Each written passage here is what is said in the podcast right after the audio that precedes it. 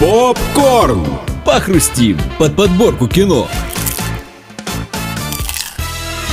День Победы – это праздник, но он посвящен не только героизму солдат, но и глубокой печали. Великая Победа обошлась очень дорогой ценой, ведь она ковалась многочисленными подвигами советской армии, о которых хоть немного, но все же можно рассказать при помощи кинематографа. Именно поэтому сегодня в нашей подборке 5 лучших советских фильмов про Великую Отечественную войну. У микрофона Данил Бодров, заряжай киноленту.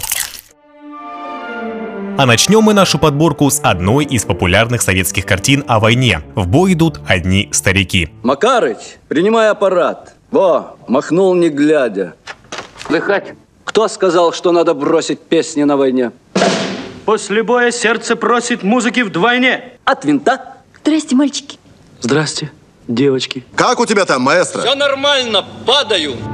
Эта лента рассказывает историю летчиков истребительного авиационного полка, людей дружных, веселых и бесстрашных. Историческая достоверность, живые и обаятельные герои, яркие фразы, ушедшие в народ. Все это сделало кинокартину одной из самых любимых. Еще же одним удивительным достижением этого фильма можно считать, что в результате получилась кинолента о войне, в которой сама война предстает скорее фоном. Герои живут, шутят, ругаются, радуются, грустят и даже влюбляются на фоне ежедневных боевых столкновений, каждая из которых может оказаться последним. Даже на войне человек остается человеком. Картина постулирует, что такие вещи, как любовь и искусство, намного сильнее смерти, сильнее жестокости и всего того плохого, отвратительного и бесчеловечного, что несет с собой война. Летят журавли. Это, пожалуй, один из самых пронзительных фильмов о войне. Несмотря на то, что непосредственно боевых действий в нем не так-то уж и много. В нем режиссер рассказал историю двух молодых людей – Вероники и Бориса. Они влюблены и строят планы на будущее, которым не суждено сбыться. Так как с началом войны Борис уходит на фронт, откуда ему уже не суждено вернуться. «Летят журавли» в каком-то смысле революционный для отечественного кино фильм, так как, пожалуй, впервые было со всей наглядностью показано, как война война калечит жизни людей, оставшихся в глубоком тылу. К слову, этот взгляд нашел отклик не только в сердцах советских зрителей, но и европейских. Картина была удостоена высшей награды Международного Канского кинофестиваля. А следующий фильм в нашем списке – «Баллада о солдате», который был снят в нетипичном для этого жанра стиле «Дорожная история». Простите, мама. Ну что, Алёш? Простите, мама. Ну что ты, Алёша? Ты не думай, я все выдержу. Все перенесу, от тебя дождусь. Отца не дождалась, от тебя дождусь.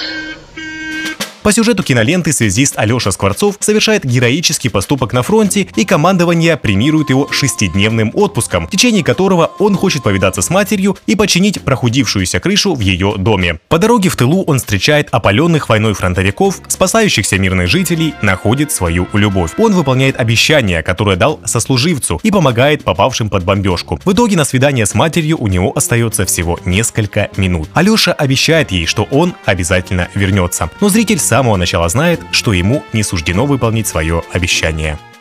Еще один не менее легендарный фильм в нашей подборке – это «Судьба человека». Ванюшка, садись скорее в машину, прокачу на элеватор. Оттуда вернемся сюда, пообедаем. Ну, быстро. Где же твой отец, Ваня? Погиб на фронте, А мама? а мама убила бомбу. Вот там уехали. И никого у тебя тут родных нет. Никого.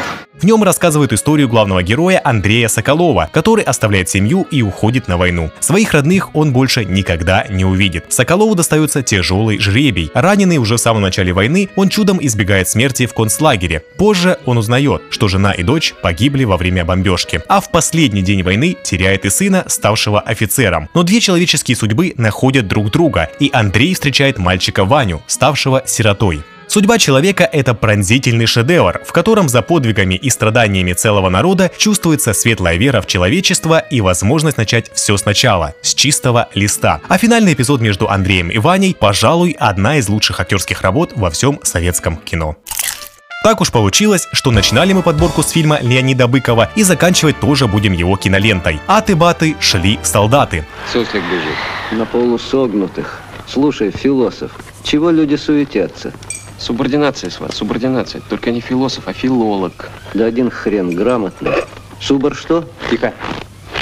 Ефрейтор Святкин, генерал лично, лично просил, понимаете? Уважим. Как махну рукой, запивать. И чтоб ножку, ножку, чтоб земля гудела. Да не волнуйтесь. Понял. Шагом! Марш! По сюжету взвод истребителей танков, состоявший из 18 бойцов, был переброшен с приказом остановить немецкую колонну. И спустя 30 лет уже выросшие дети солдат вспоминают те ожесточенные бои. Повествование переключается между событиями 1944 года и воспоминаниями потомков в 1974 году. Сама же картина аккуратно балансирует между комедией и трагедией. Немного юмора в некоторых ситуациях сменяется грустью и глубокой печалью. И несмотря на то, что сам фильм очень тяжелый, авторы умело показывают зрителю, что персонажи обычные люди, которые тоже хотят любить и радоваться жизни. Поздравляю всех с Днем Победы! Всем приятного просмотра и до следующей недели! Похрустим под подборку кино. Попкорн.